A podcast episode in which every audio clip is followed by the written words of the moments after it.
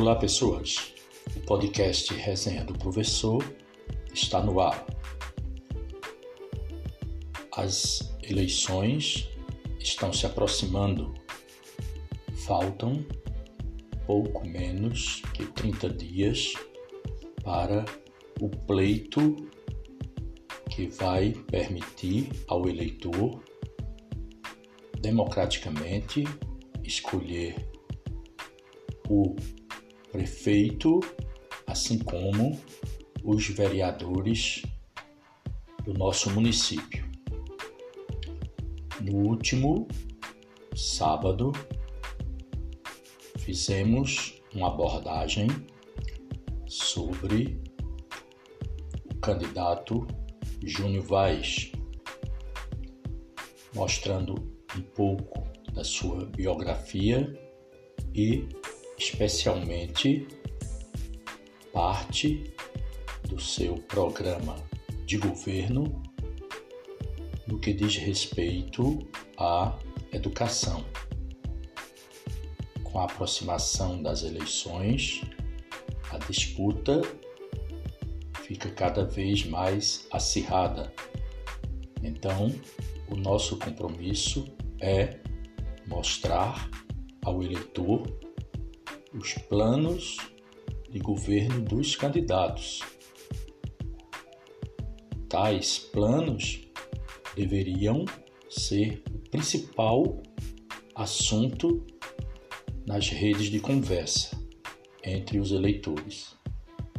Mas sabemos que, infelizmente, poucos prestam atenção ao que é colocado pelo candidato nas diversas áreas, especialmente na educação.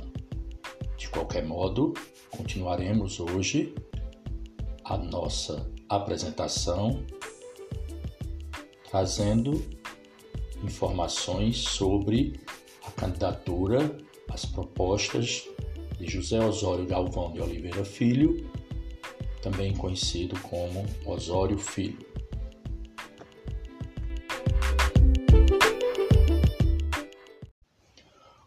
Candidato José Osório Galvão de Oliveira Filho está registrado no Tribunal Superior Eleitoral com o nome de Osório Filho.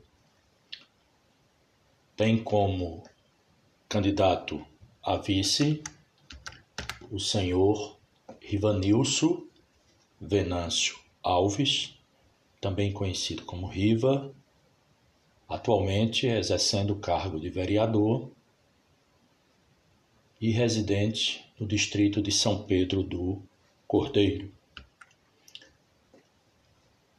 Candidato Osório Filho, casado, faz parte da Frente Popular da Pedra, formado pelos partidos PSB, Solidariedade e MDB Nasceu no dia 9 de abril do ano de 1981, é da cor branca, natural da pedra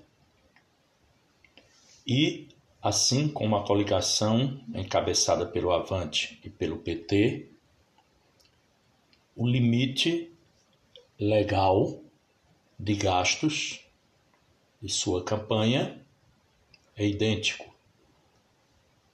ao da campanha do seu adversário. Gira em torno de 123 mil reais. Assim como eu disse do podcast passado, esse valor é o valor oficial, é o valor que os candidatos devem prestar conta. Não sabemos se realmente é o valor a ser gasto em uma eleição no município da Pedra. Há controvérsias. Bem, o candidato Osório, ele já disputa eleições no nosso município há algum tempo. Já foi candidato a vereador, na época pelo PR, Partido da República, hoje Partido Republicano Em 2012, foi candidato a prefeito, não se elegendo naquela época. Quatro anos depois, já pelo PSB, foi candidato a prefeito em 2016, tendo sido eleito, onde exerce o atual mandato, e também pelo PSB é candidato à reeleição nessa eleição de 2020. O plano de governo apresenta as principais propostas do candidato e da coligação Frente Popular da Pedra para a administração municipal no período 2020 e 2024. O programa está pautado em cinco grandes áreas: educação, saúde, infraestrutura, agricultura e segurança. Lembrando aos ouvintes que todas as informações aqui prestadas são informações de domínio público oficiais registradas no Tribunal Superior Eleitoral. Então, dentre as cinco grandes áreas, assim como fizemos no programa passado, daremos destaque às propostas contidas neste plano de governo na área da educação. Dos primeiros pontos tratados é uma proposta de revisão do plano de carreira dos professores. Em se pensando em uma educação de qualidade, é essencial que os trabalhadores em educação, especificamente os professores, sejam bem remunerados, recebam pelo menos o mínimo que é o piso nacional dos professores. Então, a proposta prevê uma revisão do plano de carreira dos professores de maneira a valorizar essa categoria. Prevê também a promoção de melhoria na estrutura física e nos equipamentos das escolas. Paralelo à valorização dos professores, penso que também é necessário investimento nos aspectos físicos da escola, na melhoria do seu espaço e também na aquisição de equipamentos que permitam uma educação de qualidade. Propõe também a implantação de biblioteca digital municipal. Seria um centro de pesquisa para não somente alunos, mas para toda a comunidade. Em seguida, aparece como proposta a realização de cursos de formação continuada para professores. Assim como a valorização profissional, no que diz respeito ao salário, a formação continuada para professores é essencial quando se busca uma educação de qualidade.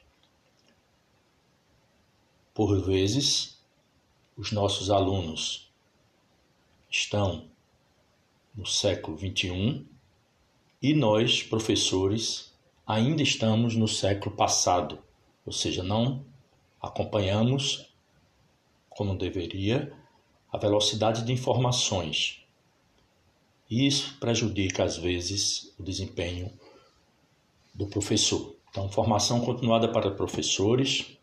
Além disso, também prevê implantar curso preparatório para o Enem, introdução de plano piloto de escola em tempo integral, envolvendo conteúdo curricular básico e outras atividades, como reforço escolar, ensino profissionalizante, esporte e cultura. Uma tendência atual é o estímulo às escolas de tempo integral. Traz bastante resultados positivos, diga-se de passagem. Prevê também o programa um programa multidisciplinar preparatório para o mercado de trabalho, voltado para jovens concluintes, concluintes do ensino médio, com premiação dos alunos que mais se destacarem com bolsa para instituições universitárias da rede privada. Além disso, prevê também ampliar o número de vagas para educação infantil, uma etapa tão importante para os nossos alunos. Prevê também transformar a pedra em referência regional no ensino fundamental, até porque é de competência do município tal modalidade. Ensino médio é de competência do Estado e ensino fundamental de competência dos municípios. Espera também obter uma nota média entre as escolas públicas municipais igual ou superior a 6 para os anos iniciais e igual ou superior a 5 para os anos finais no IDEB, o Índice de Desenvolvimento da Educação Básica, já agora para agora em 2020. Muito embora nós sabemos que o ano de 2020, no que diz respeito a um ano educacional, é está comprometido. Então, interessante revisar essas metas que com certeza para 2021 Diz também que quer garantir que pelo menos 95% das crianças com 7 anos de idade, 95% das crianças com 7 anos de idade estejam alfabetizadas. É um desafio extremamente válido. Precisamos alfabetizar as nossas crianças na idade certa. Prevê também reduzir para menos de 5% a taxa de analfabetismo funcional entre os alunos do quarto e sexto ano. Então, temos outros pontos no programa de governo de Osório Filho, tanto na educação quanto nas demais áreas, e que deveriam ser do conhecimento de todos. Por hoje, ficamos com essa apresentação, esperando que as pessoas nos escutem e valorizem mais a discussão em torno de propostas, em torno de projetos, em torno de plano de governo. E assim, o podcast Resenha do Professor espera contribuir com o processo eleitoral no município da Pedra. Escutem nosso programa nas principais plataformas Spotify, Google Podcasts, entre outras. Podem mandar sugestões para Pedra FM, pois aqui estaremos para melhor atender.